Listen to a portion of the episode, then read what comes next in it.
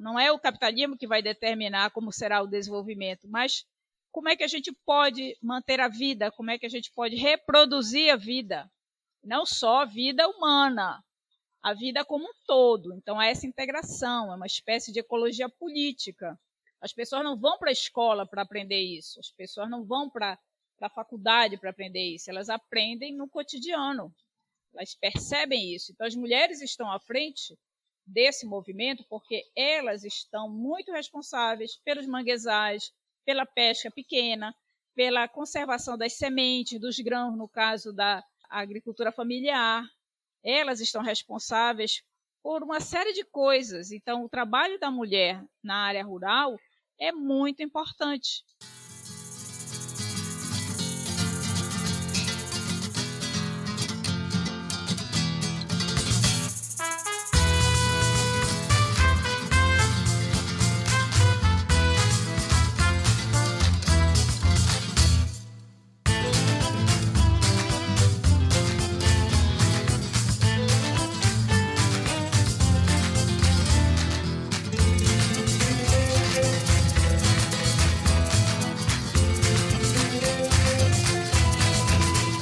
Olá, sejam bem-vindas e bem-vindos ao podcast Compósita, uma forma de aprender sobre a Amazônia a partir da escuta. Eu sou Ramon Reis, antropólogo e idealizador deste podcast. O Compósita faz parte da Quere Quere, uma rede nacional que agrega um conjunto de podcasts na área das ciências sociais e humanidades. Para mais informações, siga-nos em nosso perfil no Instagram, arroba Curadoria ou acesse www.radioquerequere.org.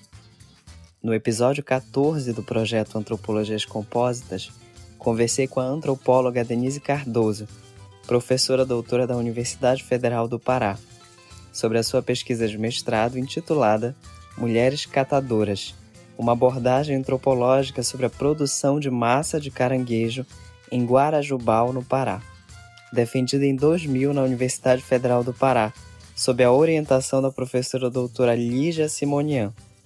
Fiquem agora com o episódio 14, Silenciamento e Invisibilização do Trabalho de Mulheres.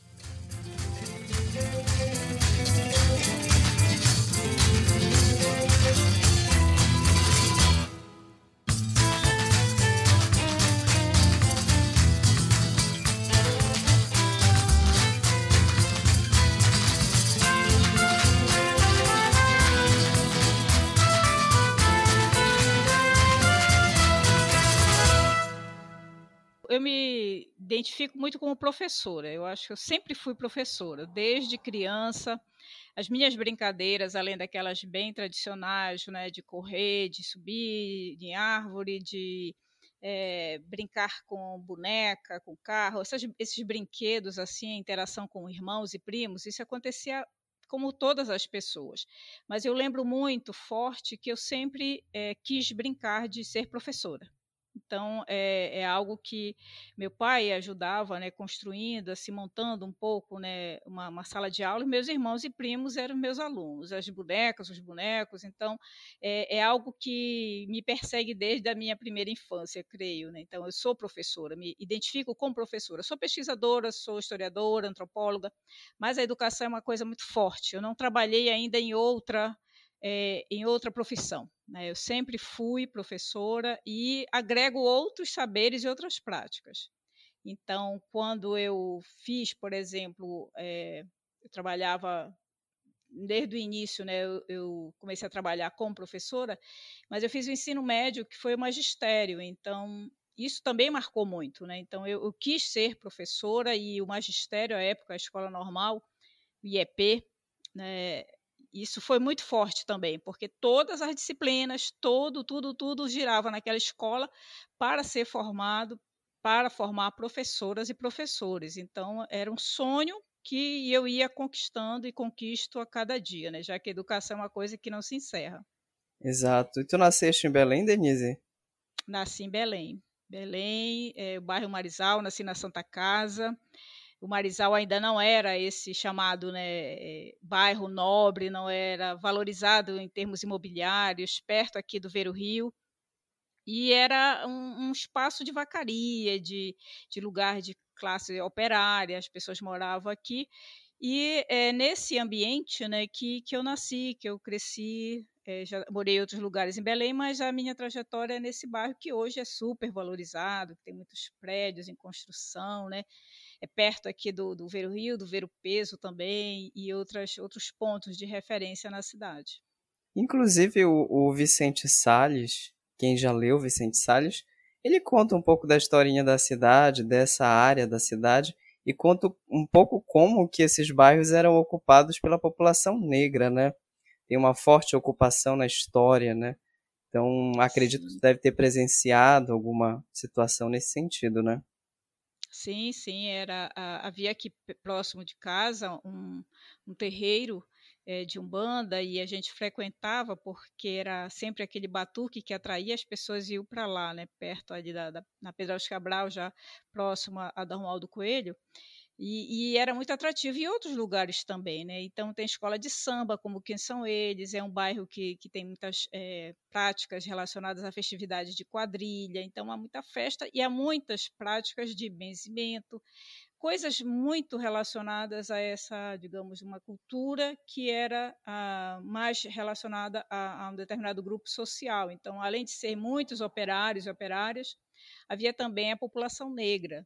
E é interessante o pessoal que migra né, do Marajó também, como Dalcídio Jurandir né, relatou na passagem dos Inocentes. Então, aqui nós temos muitas vilas, muitas passagens, né, e, e as casas que foram construídas nesses terrenos é, que era alagadiço, próximo ao, ao Ver o Rio, que era uma espécie de várzea, né? era, realmente era uma, uma, população ribeirinha e era empobrecida, eram pessoas, eram trabalhadores, e como eu falei anteriormente, era vacaria, então onde a casa onde eu cresci, meu avô era uma vacaria. E há né, muita migração também, tanto do pessoal do interior, mas também muitos portugueses por aqui.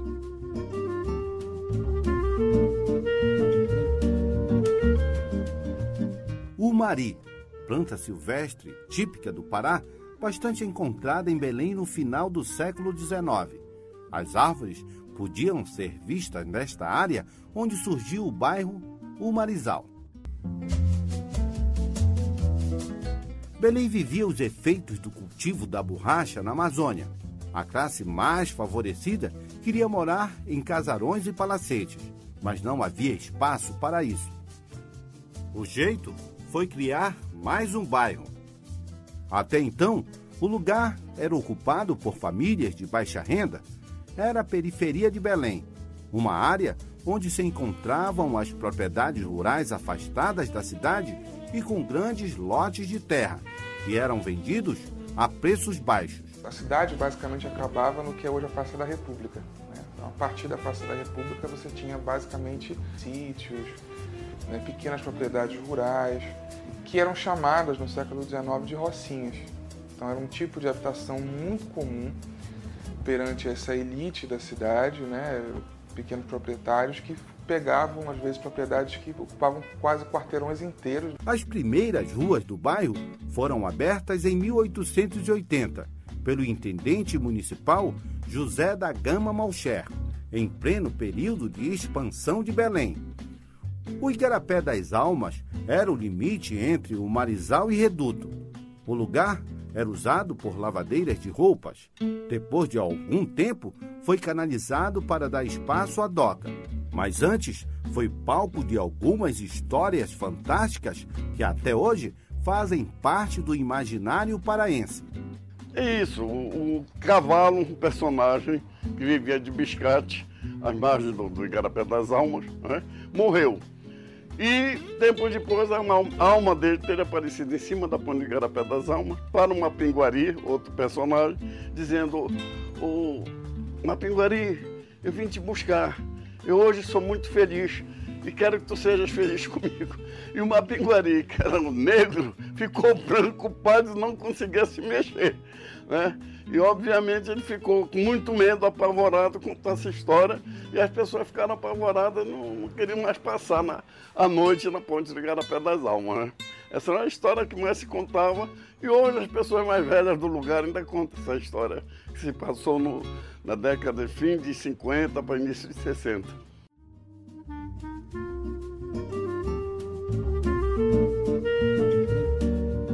Essa tua essa, essa história que tu está contando, ela lembra outras histórias de outros antropólogos é, que a gente pode, ao longo desse episódio, citar. De pessoas, por exemplo, que não necessariamente vieram da antropologia, mas que se encontraram em algum momento na antropologia e tiveram uma formação e seguiram uma carreira nessa área. Qual foi o gatilho, por exemplo, que te fez optar pelas ciências sociais e depois pela antropologia, vindo da história, por exemplo, né? É, isso é, é, é, muito comum né, na, na, nossa formação aqui no estado do Pará, no caso da UFPA em particular, porque é, havia o departamento de História e Antropologia. Então, era o curso de História que tinha também o departamento de Antropologia. Então, era História e Antropologia. Depois é que História e Antropologia é, se separaram, criando departamentos independentes. Então, nós tínhamos essa formação na história, mas muitas disciplinas, algumas obrigatórias e várias optativas da antropologia. E ao terminar o curso, é, tinha a oferta de duas especializações principais no Instituto que me atraíram bastante, que era na história da Amazônia, a especialização e antropologia. E eu, no caso da, da, antropologia, eu havia gostado muito das disciplinas, porque era uma coisa assim encantadora, uma coisa do nosso cotidiano, né? Era muita conversa, as professoras eram assim encantadoras, né? Era a Rita, Ana Rita Pereira Alves, a Laura Ximenez, a Celeste Medeiros, então a Eneida Assis, então tinha assim algo que era muito atrativo, pelo menos para mim, né? Então era muito gostoso. O povo que gosta de falar, né, Denise? Era, na verdade, era assim muita conversa, era, era como se fosse algo leve que a gente poderia participar, porque todos nós temos algo a dizer, né? Quando a gente está na aula de antropologia, porque é muito do cotidiano de cada um, da nossa identidade mesmo que seja um clássico, a gente é, consegue fazer essa articulação né, do, do, que é o clássico, que é uma pesquisa lá na Oceania, no continente africano, mas a gente consegue se identificar porque nós somos humanos, então é, é isso que, que era atrativo na antropologia. E aí apareceu esse, essa oferta do curso de especialização e eu optei pela antropologia. E, e para completar, a entrevista foi uma coisa assim super agradável, super leve. Enquanto que na história tinha aquele rigor de apresentar projeto, fazer prova, isso, aquilo, na antropologia teve também essa seleção, mas a entrevista foi super leve e não exigiam o projeto, era prova e uma, uma, conversa, uma entrevista. Então foi muito eh, interessante porque foi a Anaísa Virgolino, foi de novo a Ana Rita Pereira Alves.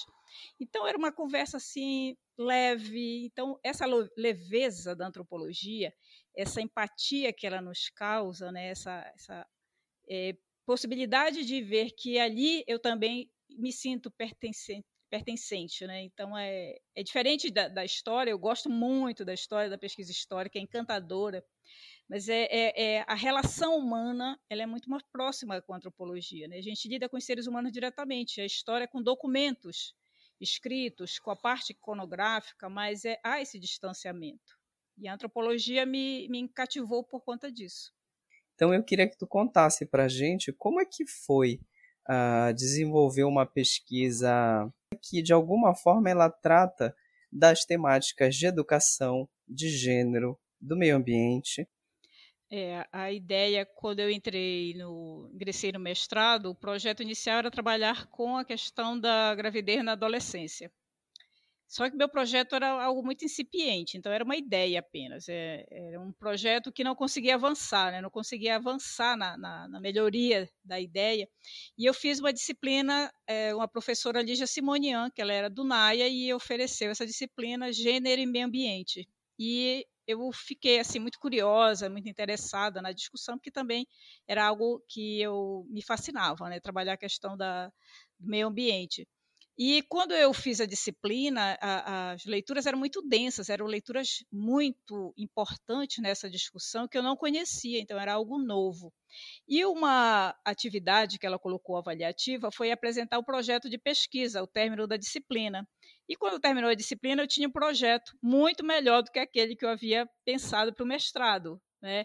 E aí, logo em seguida, ela ofereceu uma outra disciplina relacionada à antropologia do desenvolvimento, e também era ir a campo, era especializar nessa né, proposta de leitura, resenha e tudo mais, e cada vez mais o projeto ficou bom, ficou ah, melhorando. Então, quando chegou no momento de decidir qual caminho seguir, aí eu optei por esse projeto, né, relacionando gênero, meio ambiente e a pesca, e ao mesmo tempo mudei também de orientadora e passei a ser orientanda da professora Lígia.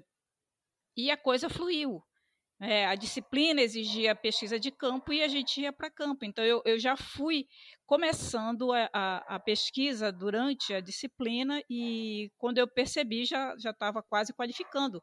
No seminário de dissertação, que é a disciplina que a gente faz para discutir o projeto, é uma pré-apresentação né, do projeto, na disciplina já estava praticamente pronto. Então, a qualificação foi tranquila. Então, a coisa fluiu de um jeito tão fácil, tão interessante, né? Eu fui para Marapani, para a Vila de Guarajubal, e é, o trabalho como projeto ele foi apresentado a contento. Agora faltava fazer de fato uma pesquisa mais densa, né? Mas é, uh, é engraçado porque falando assim parece uma coisa super simples de fazer.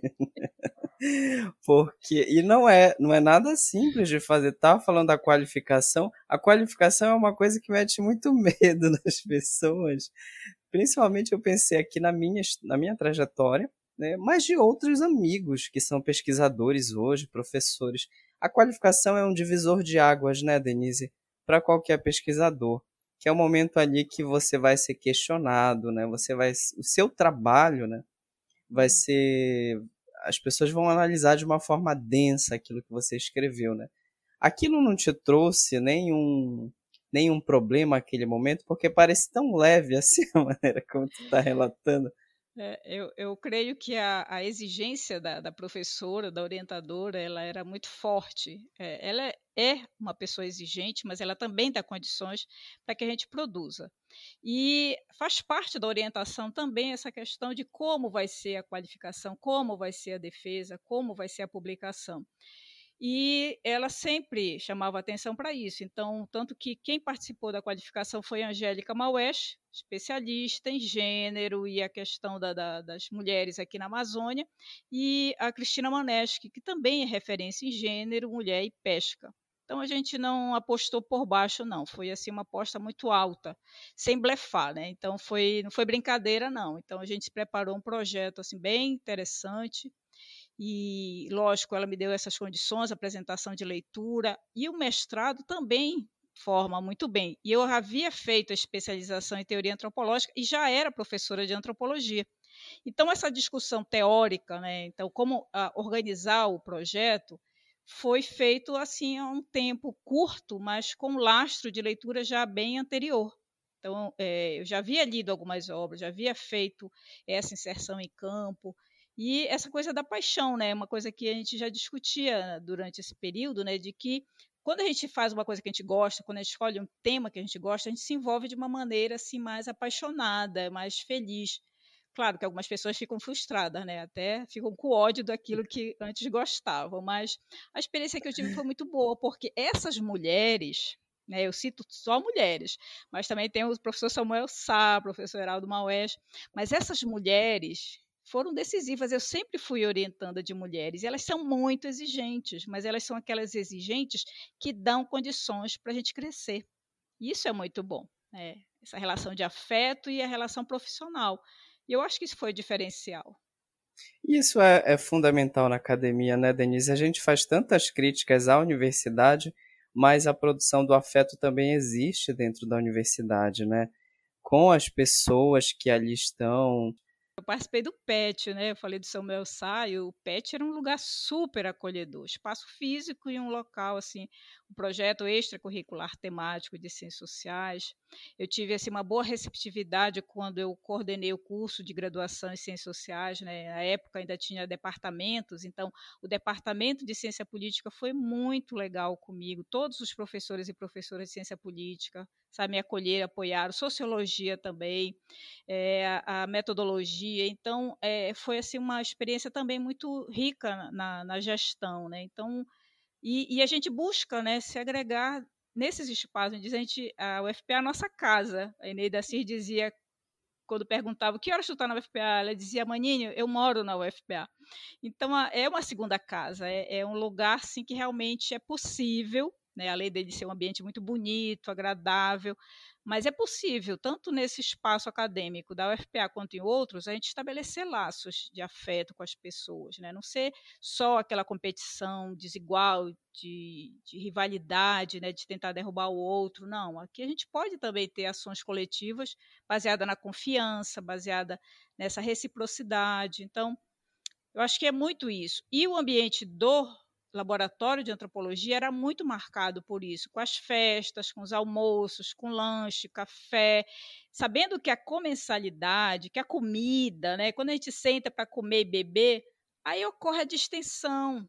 É nas festas, né, nesse momento de festa, que a gente relaxa, que a gente senta do, no lugar assim próximo àquele outro que a gente não conversava, que a gente troca presente no final do ano né, que tem baby chá, que tinha festa de aniversário, ou seja, é, é um lugar que a gente coloca em prática, no caso da antropologia, coloca em prática aquilo que a gente estuda, que é criar ambientes favoráveis à ação coletiva.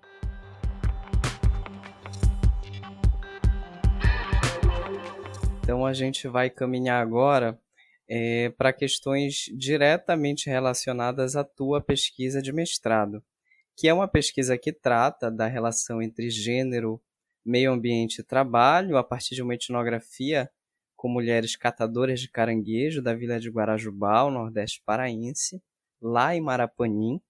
Eu queria que tu contasse para nós um pouco dessa entrada em campo e das escolhas que tu fizeste. Então, quando eu escolhi esse tema, né, como eu falei, era algo que já me fascinava desde o ensino médio. Né? Então, estudos de, sobre mulher, que antes era estudos sobre mulher, era algo que já me interessava porque eu tinha uma mãe que era feminista, apesar dela não se identificar como tal. Até porque não era comum as pessoas dizer eu sou feminista na década de 60, 70, né? Eu nasci em 65, então ela não, não se declarava como feminista, mas era.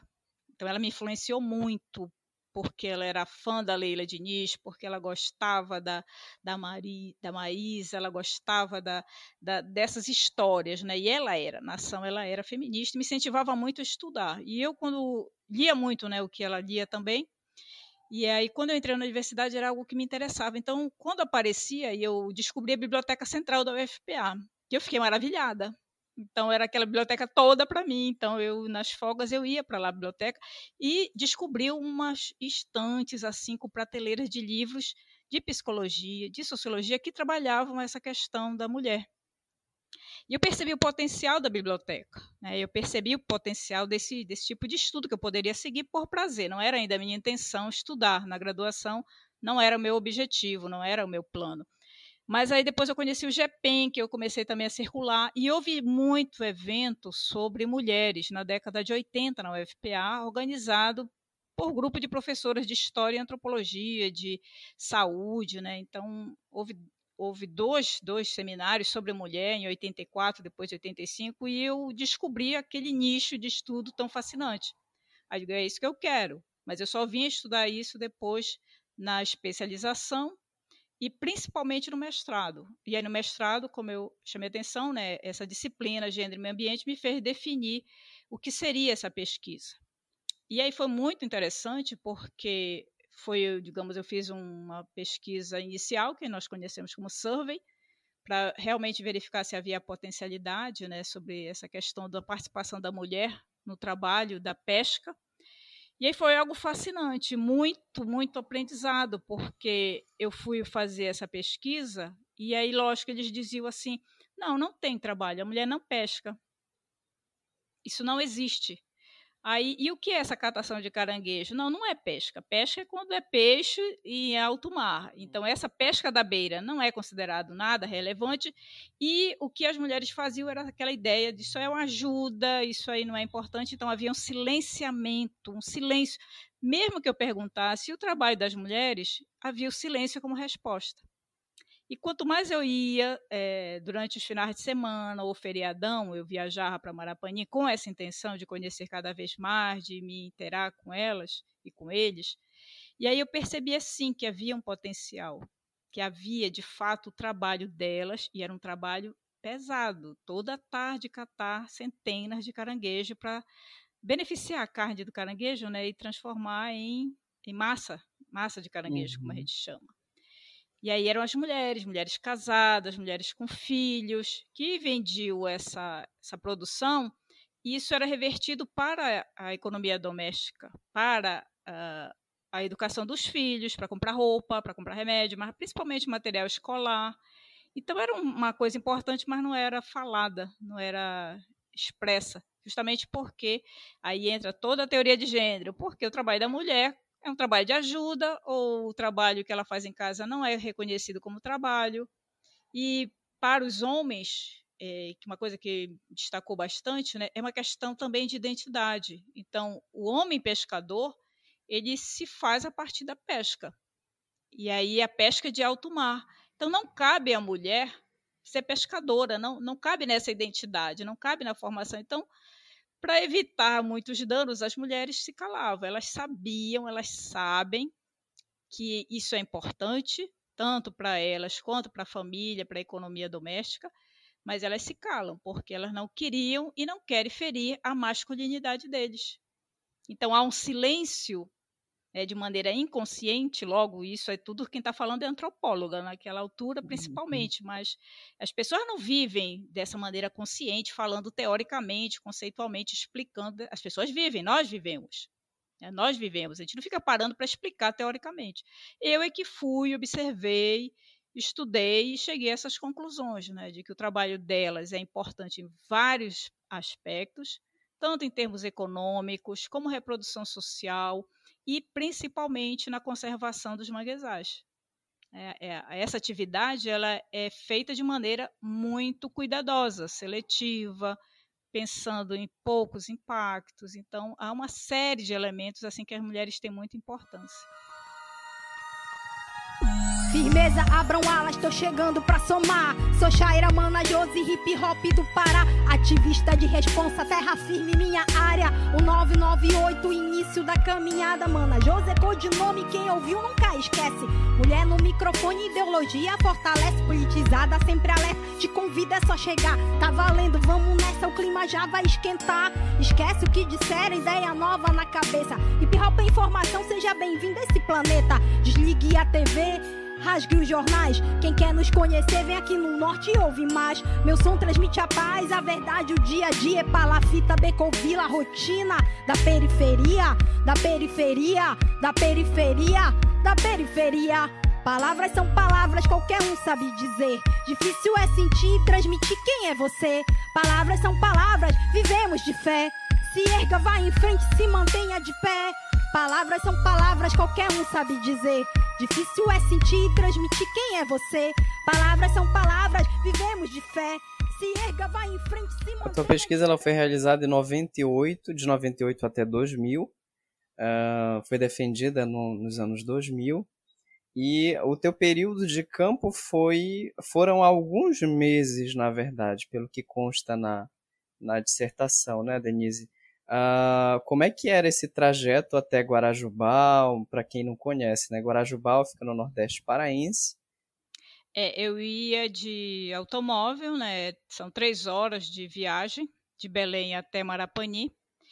E tem um ramal, a gente chega à, à entrada do município, que pode seguir para as praias, tipo Crispim, Vila de Marudá, e tem outras vilas. Marapani é, próximo a Maracanã, então é a parte do litoral bem importante, né, por vários, vários elementos. E aí, em três horas, eu chegava de automóvel até essa, esse lugar. E, e, lógico, na hora da descrição, uma coisa que a Angélica falou, de se, essa descrição da chegada, ela tem que aparecer, né, porque é uma vila ribeirinha, e aí eu chegava de automóvel porque a partir da, da construção dessa, dessa rodovia, né, é que foi possível, que antes era sempre pelo rio Marapani. Então aí eu ia de, de barco, ia sempre, como eu falei, quando era possível esse final de semana, um final de semana mais prolongado, com feriado, durante as férias de julho, durante as férias de final de ano, quando foi era possível, eu estava lá. Então, eu tentava conciliar trabalho, estudo e a pesquisa de campo. Então, ela foi intercalada. Né? Eu fiquei durante julho, é, algum tempo, ia quando era possível 15 dias, 10 dias, 3 dias. Então, eu sempre estava lá. E uma coisa assim que, eu, que me chamava a atenção, que foi orientado é o seguinte: é para cobrir o período de um ano, digamos, 12 meses, um ciclo importante para eles. Então, eu poderia ficar dois meses seguidos, mas eu ia perder do, do outro período. Então, eu tinha que pegar, digamos, todos os meses eu tinha que estar presente.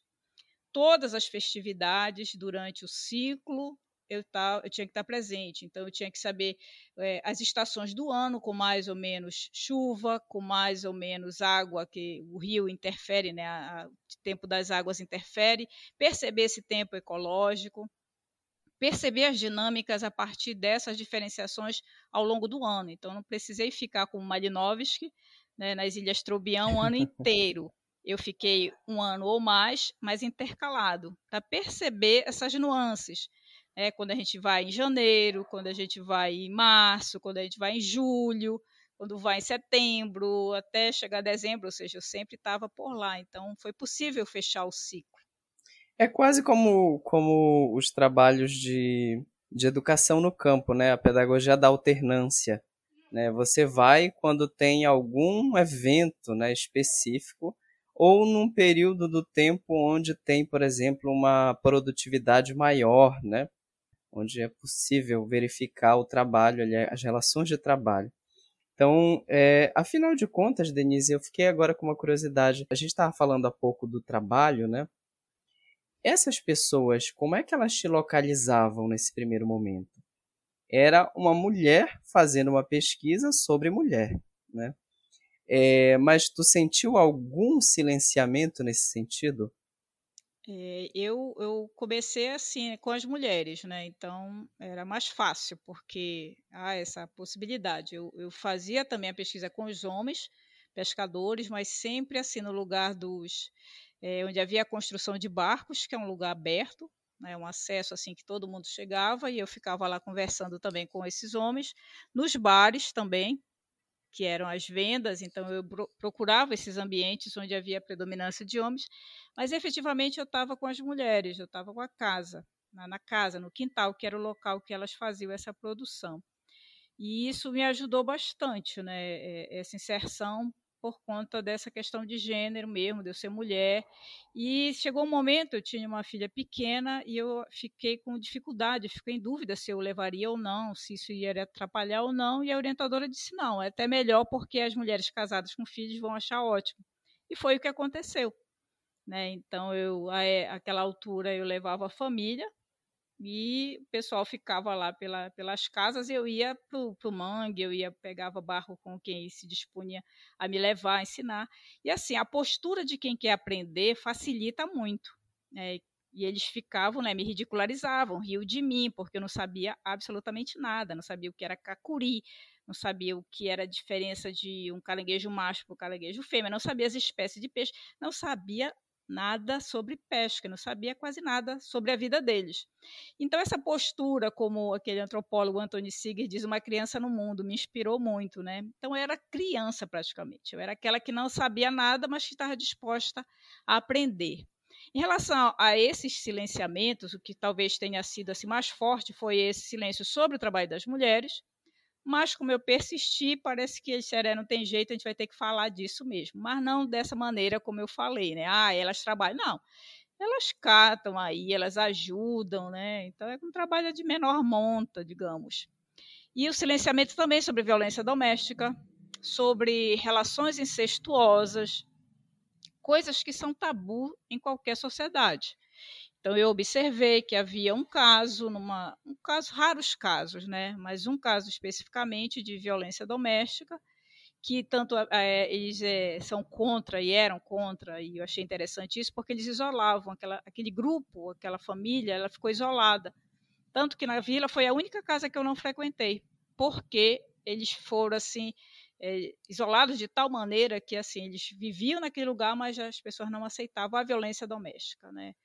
Outras coisas falavam abertamente, contavam relações, é, digamos, é, extraconjugais, é, filhos que eram de outros casamentos, briga de vizinho, briga entre família, mas quando a situação era relacionada a crime, eles não gostavam de falar, mas eles também tinham a sua própria lógica interna, né, de isolamento, de, de alguma maneira não, não debater isso, até porque eu era de fora, então não, não cabia bem isso. Mas em relação ao trabalho das mulheres, acontecia isso, né, deles acharem que não era trabalho, não era algo que pudesse valer a pena ser pesquisado. Então eu pesquisava, perguntava, lógico, para os homens, para as pessoas que, que não pescavam, que são raras, e também as mulheres. Então eu tentava fazer dessa maneira, né, de, de tentar ouvir a todos e a todas.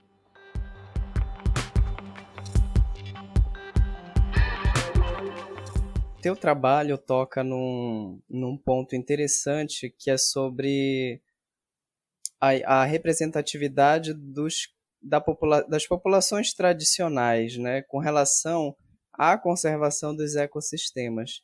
Uh, seja para pensar a, a questão que tu estás colocando, que é da, do trabalho dessas mulheres, mas também a relação né, de mediação com o tempo, com a biodiversidade, com a cultura e com o território. Então, nesse sentido, Denise, uma coisa interessante, por exemplo, as, que é uma coisa do teu trabalho que eu acho muito original, muito perspicaz, que, é, que são as pautas relacionadas uh, ao ecofeminismo e ao desenvolvimento sustentável, que elas é, pelo que me parece, foram fundamentais para o desenvolvimento da pesquisa.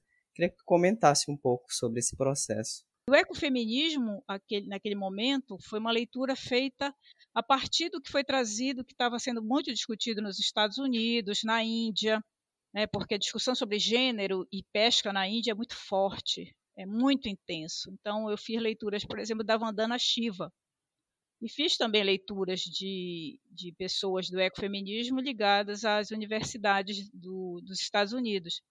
Isso me ajudou muito a pensar né, essa, esse, essa ligação entre o trabalho das mulheres nesses lugares, as suas práticas, os seus conhecimentos ancestrais e essa produção, que é uma produção voltada tanto para o mercado, mas também para a produção e o consumo local, e que visam manter isso de geração a geração, ou seja, não há uma produção voltada em larga escala.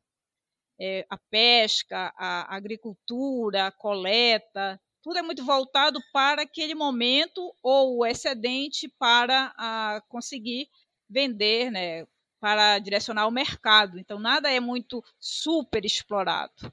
E essa ideia também na época, por exemplo, as mulheres não, os homens e as mulheres, né, não capturar o caranguejo pequeno, não capturar a, a, a fêmea ovada, como ele chama condessa. Então, deixar aquela fêmea ovada, porque lá tem muito caranguejinho. Então, vamos deixar para que ela poupe, né? Para que depois nós tenhamos mais caranguejo. Ah, esse aqui está muito pequeno. Ou, olha, trocou o casco. Está muito mole. Então, melhor esperar. Outra coisa, no período da andada, do seu ataque, é no início do ano, quando tem a lua, que os caranguejos saem para a reprodução, aquilo ali há uma oferta grande de caranguejo nas ruas, na, na, na, no mangue, né? Então eles vêm à superfície, mas não é permitido. Algumas pessoas capturam, sim, mas eles sabem que se for feito, isso aí está errado. É pior para eles, é pior para todo o sistema. E o caranguejo não é só para alimentação é também como remédio, ele serve também para fazer, digamos, chás, ele serve para é, tratamentos de saúde de um modo geral. Então, não é qualquer caranguejo, são vários os tipos. Eu aprendi isso, né? Eu fui alfabetizada em relação ao manguezal, todo o ecossistema, toda a dinâmica, tudo que é possível em termos de tempo, é, o tempo ecológico, as dinâmicas das marés, tudo isso foi aprendido tanto na teoria, com biólogos, ecólogos, é, estudiosos desse tema na, academia, na ciência, mas também com eles, ou seja, é, quando ele saiu para despescar, que era de madrugada, e eu, por que vai sair agora para trabalhar? Por causa da maré. Que hora vai sair o barco? Depende da maré. Que horas a gente pode fazer isso? Depende da chuva. E que hora a gente vai fazer isso? Depende do, ou seja, sempre relacionado ao ambiente, jamais ao relógio. Não é o tempo cronológico, é um tempo que é determinado pelo ambiente, o chamado tempo ecológico, né? E isso também, é, de alguma maneira, foi um aprendizado de observar mais. Então, as pessoas observam, interagem com o seu ambiente natural de uma forma muito mais equilibrada e não querem ferir esse ambiente porque é o lugar de morar, é o lugar da vida. É, isso é importante. Essa, esse é um aprendizado que a gente deixou de lado. Né? O sistema capitalista ele quer impor regras e o, existem sistemas de mundo que dizem não, não é por aí, não é pelo relógio. É o tempo da natureza, é o tempo natural, é o tempo da chuva, é o tempo da lua. É, vamos sair de acordo com esse momento. Então, foi muito importante, né? E a discussão em relação a essa o ecofeminismo é um feminismo que defende sim um desenvolvimento sustentável ou até um desenvolvimento, mas que não seja de fato é, aliado ao capitalismo. Não é o capitalismo que vai determinar como será o desenvolvimento, mas como é que a gente pode manter a vida, como é que a gente pode reproduzir a vida, não só a vida humana, a vida como um todo. Então, é essa integração, é uma espécie de ecologia política. As pessoas não vão para a escola para aprender isso, as pessoas não vão para a faculdade para aprender isso, elas aprendem no cotidiano, elas percebem isso. Então, as mulheres estão à frente desse movimento porque elas estão muito responsáveis pelos manguezais, pela pesca pequena, pela conservação das sementes, dos grãos, no caso da, da agricultura familiar. Elas estão responsáveis por uma série de coisas. Então, o trabalho da mulher na área rural é muito importante. Embora nem sempre visibilizado e valorizado, como no caso dessas mulheres que eu eh, pesquisei, mas sim, é, e aí a, o Banco Mundial ele não dava crédito às mulheres. As políticas públicas não eram direcionadas às mulheres, e as mulheres reivindicam isso, ou seja, quem sabe agricultura são as mulheres. Quem conserva, que manipula as, sementes, são as mulheres. Quem reproduzem a sociedade em termos dos valores na educação da primeira infância são as mulheres. Então, as políticas também têm que ser voltadas para ela. Então, esse movimento feminista, tanto na Índia quanto na, na, nos eh, países do continente africano, são muito fortes nisso. Né? Então, a, a, alguns países da África são exemplares. Né? A participação das mulheres, por exemplo, na política em Moçambique, no processo decisório, são importantíssimos. Então, o ecofeminismo é essa ação dessas mulheres, principalmente das mulheres, voltadas para esse debate dessa agenda sobre meio ambiente. Então, foi assim fundamental. Então, essa produção ela é muito interessante para a gente pensar numa agenda política aqui nossa, né, Denise? Porque, por exemplo, Lígia Simonian, que foi a orientadora, ela já alertava para essa produção de uma política local de desenvolvimento relacionada a esse trabalho na década de 80, né, Denise? Uh, nos trabalhos dela. E eu acho que seria interessante comentar um pouco também como que o impacto desse seu trabalho, né, ele traz uma reflexão para a gente pensar nessa dinâmica mais reflexiva do antropocentrismo, né? Tem um momento do teu trabalho que isso aparece, que isso é muito evidente, que é a relação muito naturalizada que algumas pessoas, como algumas pessoas olham, né, para a relação entre homem e mulher nesses lugares, e eles nos devolvem de forma completamente diferente, né, o feedback que é dado. Essas relações de gênero elas são encantadoras para a gente estudar, justamente porque mostram um raio-x dessa sociedade, né, mostra essa estrutura e aí a gente percebe que tem muito do aprendizado. Infelizmente, nós aprendemos a diferenciação de maneira hierarquizada, ou seja, o masculino como sendo melhor, mais importante, dominante, e o feminino como sendo inferior. E tudo que é atribuído ao feminino como sendo algo é, de pequena, pequeno valor mesmo. Né? Então, e a essa divisão binária, essa divisão é isso ou aquilo, também está sendo muito questionado, né? Então é muito mais a, a, a questão cultural no sentido da, dessa performance, ou seja, o que que se expressa como na sociedade ser masculino, ser homem, ser mulher ou não binário, né? Então há uma série de questões que se colocam essa, esse questionamento preciso sobre, é, digamos a, a divisão da sociedade em apenas duas partes, ou essa essa questão binária, essa questão que marca a divisão dualista, só pode ser isso ou aquilo, que é uma visão é, muito eurocêntrica, né? uma visão muito da Europa cartesiana. Então, é a ciência moderna que diz isso, a partir de René Descartes.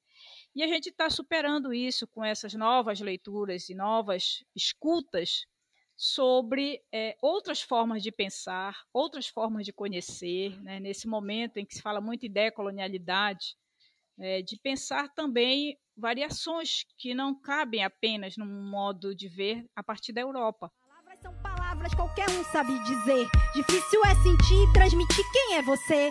Palavras são palavras, vivemos de fé. Se erga, vá em frente, se mantenha de pé. Palavras são palavras, qualquer um sabe dizer. Difícil é sentir e transmitir quem é você. Palavras são palavras, vivemos de fé. Se erga, vá em frente. O teu trabalho chama atenção para além desse dualismo tem uma coisa de desumanização do sujeito mulher. É quando a mulher é colocada dentro dessa perspectiva de menos humana e o homem mais humano, né? E a gente vê, por exemplo, o quanto de representatividade essas mulheres, aqui eu estou falando das mulheres indígenas, estão tendo nesse momento agora do, da, da política com relação ao marco temporal. É, Para pensar também que essas populações que estão marcadas 1988, né? É, elas estão são anteriores a, essa, a esse debate, né? A, essa, a esse ano, a essa datação histórica. E o teu trabalho é também essa trata dessa ancestralidade. Essas histórias que são contadas e narradas levam muito em consideração esse tempo da ancestralidade também, né? Inclusive para questionar esse processo de desumanização da mulher. É, essa discussão talvez tenha sido na dissertação assim um ponto é, que foi mais desafiador para escrever. É, como apresentar essa discussão, como escrever isso de maneira que as pessoas compreendam. E aí foi, eu tive que fazer e refazer várias vezes, porque para mim estava muito nítido, né? Eu conseguia perceber. Só que eu não conseguia de fato expressar na escrita. Eu tive que fazer novas é, escrituras sobre isso para deixar bem é, explicitado né, o que seria essa discussão, tanto em relação a essa hierarquia, essa dualidade do nosso esse binarismo e a importância da mulher nessa discussão sobre o meio ambiente, o quanto nós mulheres, né, esse corpo, ele é tido como algo inferior é, e relacionado à natureza. Quando fala em mãe natureza, né, e, e, nessa lógica do capitalismo que é de exploração, como se isso tudo fosse recurso. Então você já percebe essa ideia da mãe natureza, mas é, é dominada, é algo a ser explorado, não é a ser respeitado. Né? Enquanto que nas populações marcadas pela oralidade, ancestralidade, as chamadas populações tradicionais e aí também é, as populações originárias, né, os povos originários ou povos indígenas, essa ancestralidade era muito forte, a oralidade, o respeito aos mais velhos, às pessoas idosas, o conhecimento que foi adquirido, isso é muito, muito forte. Né? E aí, nesse, nesse sentido, esse marco temporal é algo que, esse momento é um momento histórico. A gente está assistindo a um fato histórico relevante, que é uma mobilização como há muito não se via desde o momento da Constituinte, que os povos indígenas estão é, se mobilizando. Por quê? Porque é a própria vida que está em jogo, e não é a vida dos indígenas, como eu chamo a atenção. Eles estão lutando pela vida como um todo, vida de pessoas humanas e, e também seres não humanos. É a vida como um todo, é, é uma ideia holística que o próprio é, ecofeminismo também chama atenção. Então, ah, quando a gente fala em ambiente, é, é, não é um ambiente no sentido de que eu estou aqui, a natureza está ali, precisamos salvar a natureza porque a gente mora nela. Não, nós fazemos parte desse ambiente. Então, quando a gente vê de maneira integrada, quando a gente percebe a vida como um todo, né, de maneira é, que há essa interrelação, aí a gente defende tudo, porque senão a gente vai junto. Né? E as mulheres defendem muito essa postura, seja ela de que grupo for, né, em termos dessa ancestralidade, porque reconhece o valor da vida como reprodutora biológica, porque as mulheres é que desenvolvem né, a, o outro ser humano dentro de si, mas porque também conservam essa vida na primeira infância, seja com a amamentação, seja com os cuidados dessa cria e a reprodução social, inclusive valores é, da sociedade. Então, já é, depois é que, a, que, essa criança ela vai ser envolvida por outros grupos e por outras pessoas, né, que, que é para além do grupo doméstico. Mas a mulher ela tem essa responsabilidade que é atribuída naturalmente, mas que é determinado também pela sociedade. Então, por que, que homens não poderiam também estar envolvidos na formação desde a primeira infância? Por que, que homens não são envolvidos? Não cabe à mulher, porque culturalmente nós aprendemos dessa maneira. Nós, nós brincamos de boneca. E os homens não, os homens não. Quando querem brincar de boneca, não pode. Aí o pessoal diz, mas não vai ter filho? Não vai cuidar dos filhos? Depois, ah, não sei carregar, parece até que é um prêmio. Ah, eu não sei carregar, não sei trocar fralda. Mas é filho. É, e essa responsabilidade parental, dizer some, os homens abandonam os filhos, isso quando não aconselham aborto. É, então, a nossa sociedade joga toda a responsabilidade da reprodução social, biológica, cultural, para as mulheres. E quando elas defendem, a ideia é estranha. E tem um, tem um, um inter... não é exatamente um interlocutor, mas tem uma pessoa que é um homem na vila que ele é catador de caranguejo, né?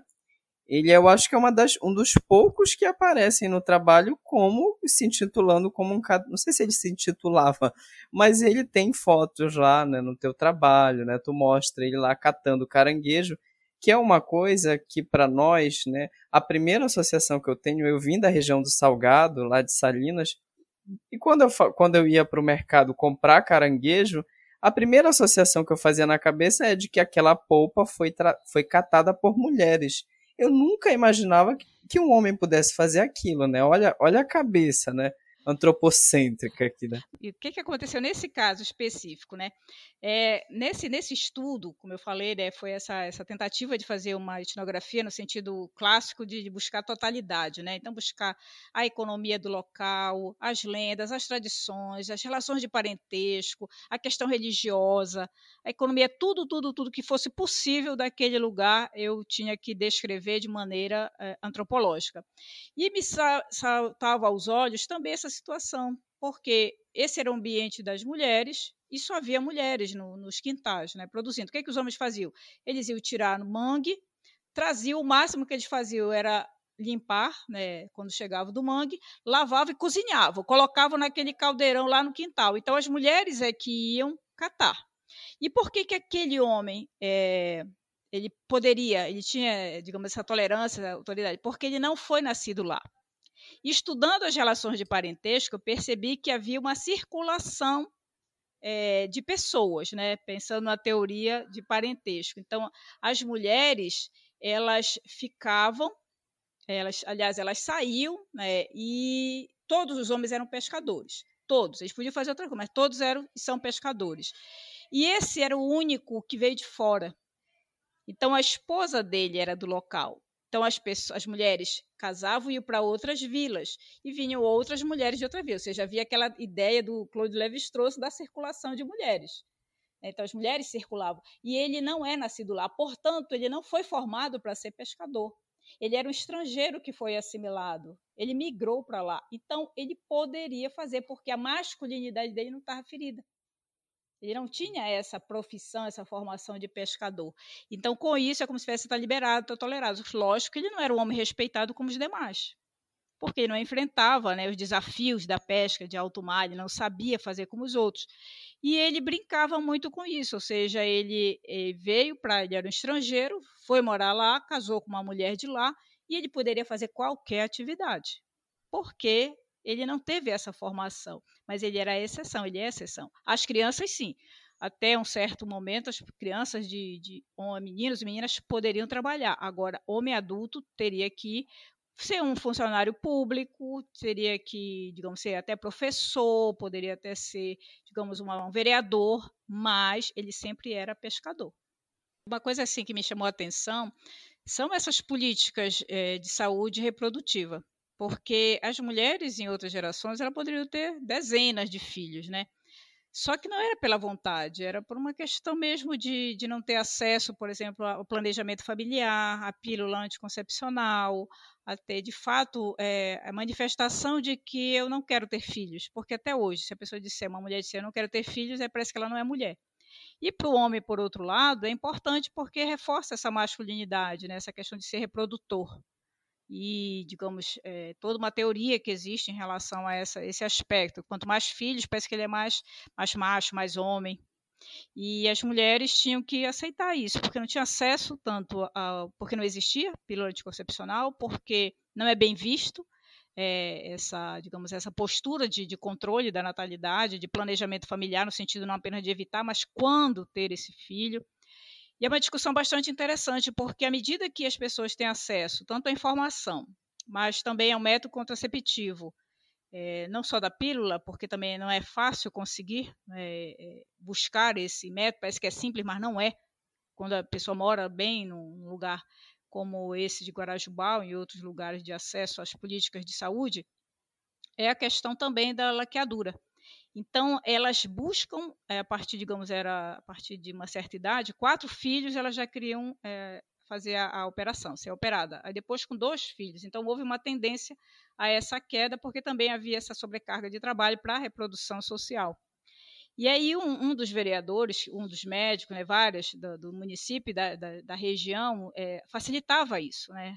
E havia até troca de voto, ou seja, prometia, como ainda existe hoje em alguns municípios, em troca de voto, aí tem a laqueadura. Né? Então, a, a, as mulheres, lógico, uma certa idade, que um determinado número de filhos, elas já procuravam e é, conseguiu essa, digamos, essa cirurgia. E a tendência era essa, né? Então, a tendência é essa, men menos filhos. Então, parece assim, agora que elas querem, não, Antes não havia acesso nem aos métodos contraceptivos e também era uma outra maneira né, de, de se posicionar. Ainda continua essa cobrança em relação às mulheres. Casou, tem que ter filho. Teve o primeiro, tem que ter o irmãozinho. Teve o irmãozinho, tem que ter mais um. É, e se é muito jovem, não pode. Ah, eu, não pode abortar, não pode controlar, não pode isso, não pode aquilo.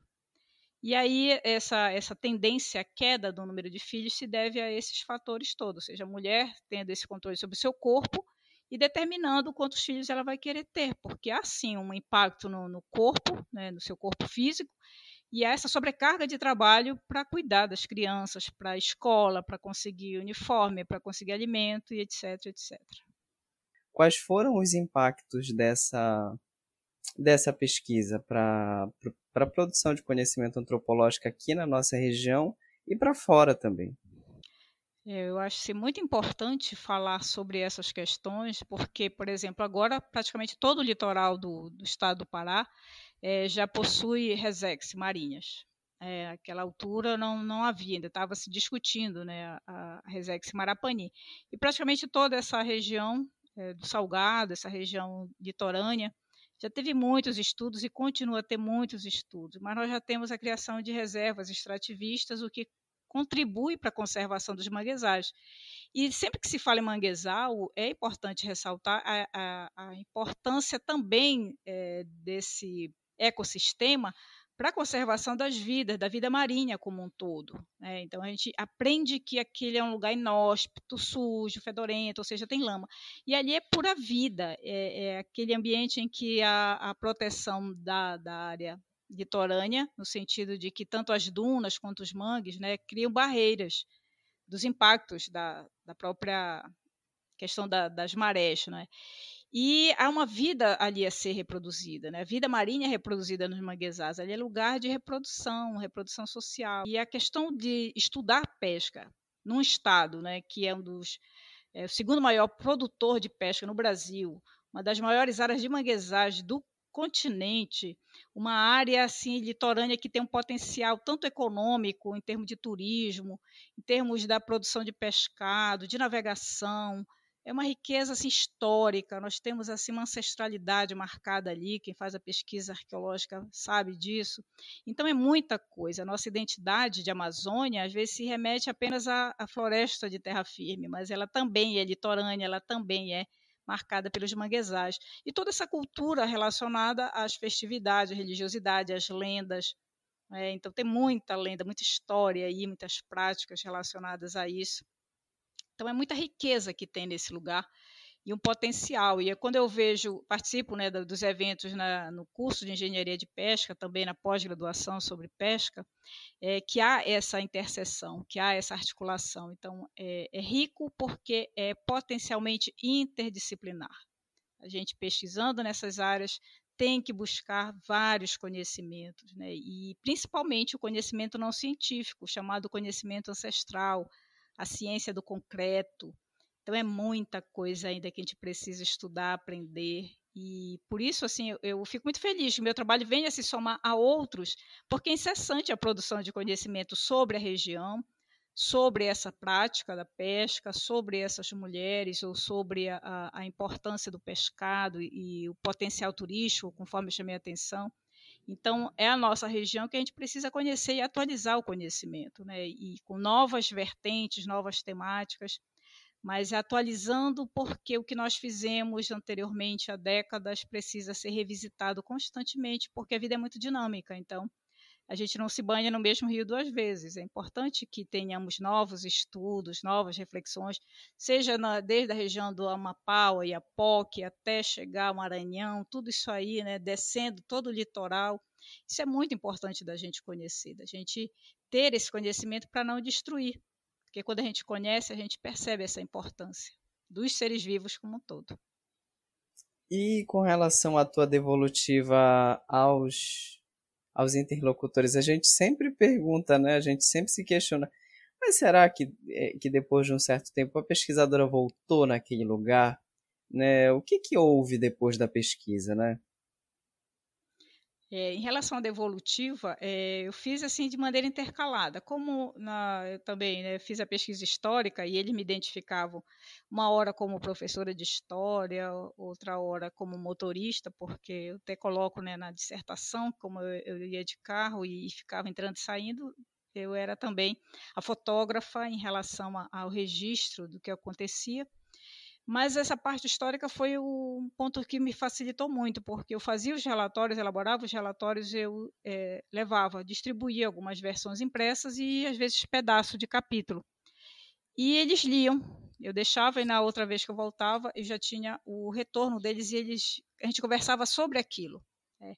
E aí serviu também de material, uma apostila, porque como eu fiz a pesquisa histórica da vila e não tinha nada escrito sobre a vila, mas sim sobre Marapani, Aí isso contribuiu com material didático, como base para eles conversarem nas escolas e também foi importante para esse retorno. Sempre que eu voltava, eu levava uma versão ou dos relatórios ou das partes né, da, da, dos capítulos. Então, se era sobre as lendas, eu deixava impresso o que eles tinham conversado comigo sobre as lendas. Se era sobre tipo de caranguejo, eu deixava aquele pedaço sobre caranguejo. Então, sempre tinha alguma coisa escrita e eu é, tinha sempre aquela ideia de que tinha aquele, ah, como se fosse assim, ah, uma autorização, mas ao mesmo tempo também como se fosse uma certificação deles para isso.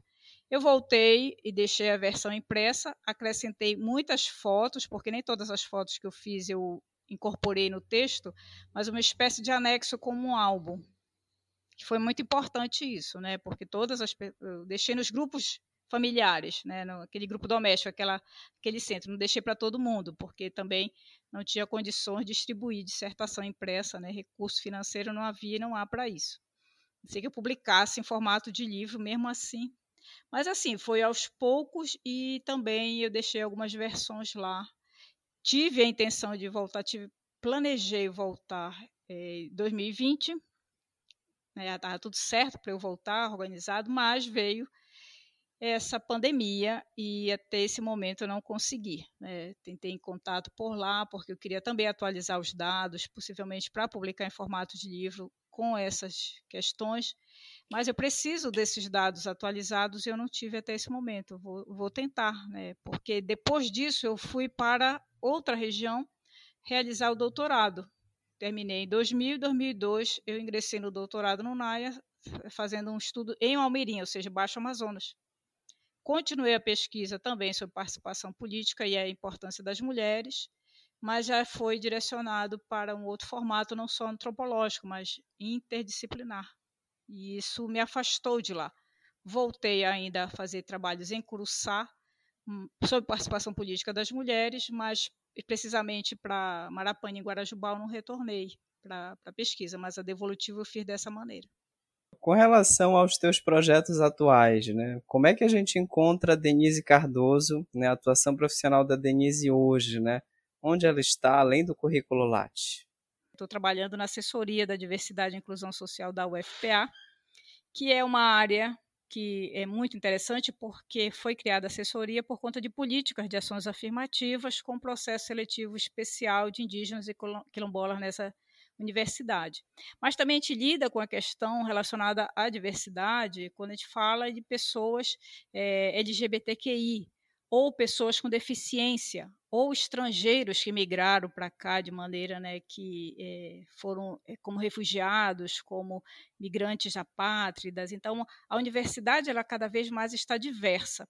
E a gente tem que lidar com isso, né? a gente quer lidar com isso. E essa assessoria está fazendo, digamos, propondo algumas legislações, acompanhando, né, elaborando, digamos, e oferecendo também cursos, capacitações, atualizações e ao mesmo tempo acompanhando essa política, avaliando essa política de ação afirmativa, né, que é, é resultado do movimento social. É o movimento negro que exige mais vagas para as pessoas nos espaços, é, seja a partir de concurso público, seja a partir da, da inserção no, nos cursos superior, a população indígena também, que vê na educação é, universitária uma maneira de luta, uma maneira de, de, formar os seus quadros. E as pessoas com deficiência que precisam sim desses espaços, embora né, o ministro ache que as pessoas atrapalhem. E na verdade, não.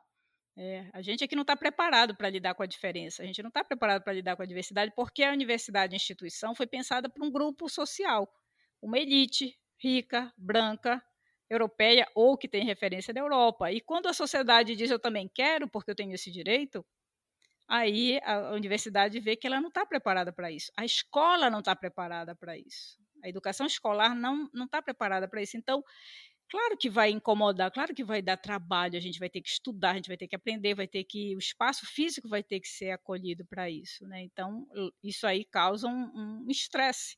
Mas as pessoas mais conservadoras querem conservar como está. E algumas querem mudanças.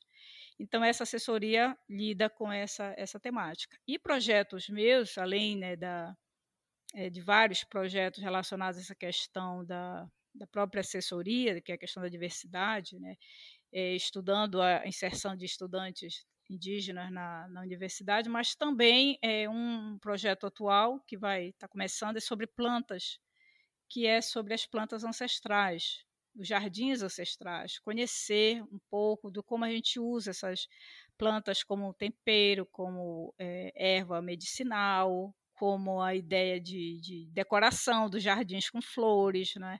É, plantas da, do povo de terreiro, mas também né, é, que a gente chama afrodescendentes, né, uma religião de matriz africana.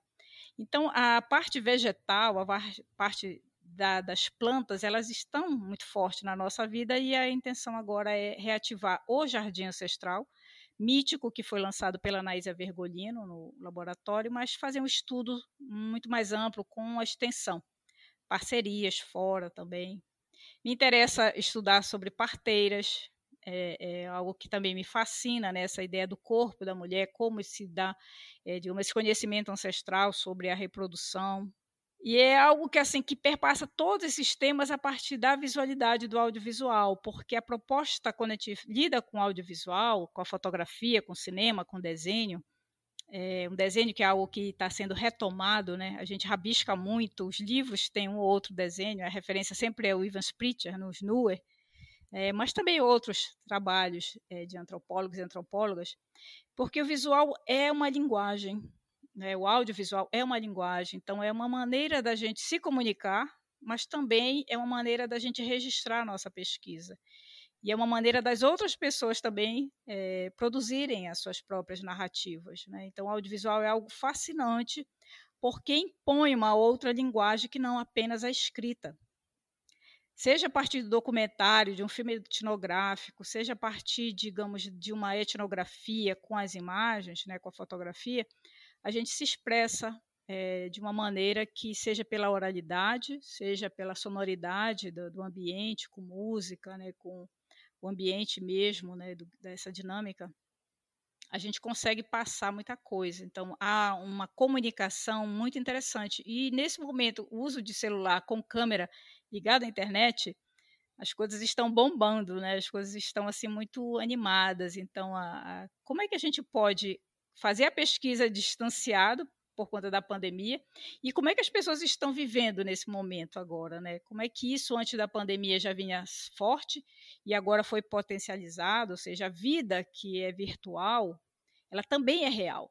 É, não há essa separação. Assim como a gente não deve separar homem, mulher, masculino, feminino e tal, separadinho, como se não pudesse é, borrar essas fronteiras, como se a gente não tivesse masculino sendo mulher, como se a gente não tivesse feminino sendo homem, ou seja, a gente tem um pouco disso, sim ou muito. É, e no visual, essa ideia de borrar a fronteira a partir desse, desse aspecto do visual no virtual. Então, seja com esse, essa, essas práticas de, de live, do podcast, né, que a gente está fazendo agora, mas também se comunicar a partir do WhatsApp, a partir do Instagram, a partir do Twitter. Então, há muita coisa que antes se restringia aos e-mails e que agora, com essa conexão pelo celular, com câmeras potenciais, né, com potência, então a gente pode produzir nossos vídeos, documentários. E, ao mesmo tempo, é, e essa é uma riqueza, assim, uma coisa fascinante nesse momento, é, que o, o grupo é, de antropologia visual da imagem, né, o, o Visagem, propõe, é pensar tudo isso, ou seja, a gente estar em campo, interagindo com o uso da, da câmera, né, facilita fotografar, facilita o contato, a, a, digamos, esse primeiro momento, a, fotografia facilita muito isso, né, porque a gente se aproxima, a gente diz, ah, eu faço uma foto, ah, eu quero ver, então, olha, uhum. manda para mim, então, às vezes a gente pede, me dá teu número de telefone, é uma coisa mais invasiva. Mas se eu tenho a foto, faço o registro, aí a pessoa diz, ah, eu quero. Ah, então me dá o teu telefone que eu passo pelo WhatsApp. né? Então, se tornou assim uma forma mais fácil, ou até mesmo para aproximar fisicamente, embora estejamos em pandemia, quando a gente faz a foto pelo, pelo celular e a pessoa diz, ah, eu quero ver. Aí tu mostra, né, o, a, aproxima a câmera, o visor do celular, e estabelece maior aproximação. Ou quando a gente faz oficinas de audiovisual para o pessoal produzir bons filmes com o uso do celular. Mas principalmente a questão ética, né? além da técnica, a estética e a ética, ou seja, né, sair por aí é, divulgando tudo, porque vai ser bem aceito, porque vai ter mil curtidas, mas o que está sendo divulgado? O que, que eu estou divulgando? O que, que eu estou filmando, fotografando? E, e ter a responsabilidade de não constranger as pessoas, não causar dano a essas pessoas. É algo assim muito rico que, de alguma maneira, a gente está trabalhando também.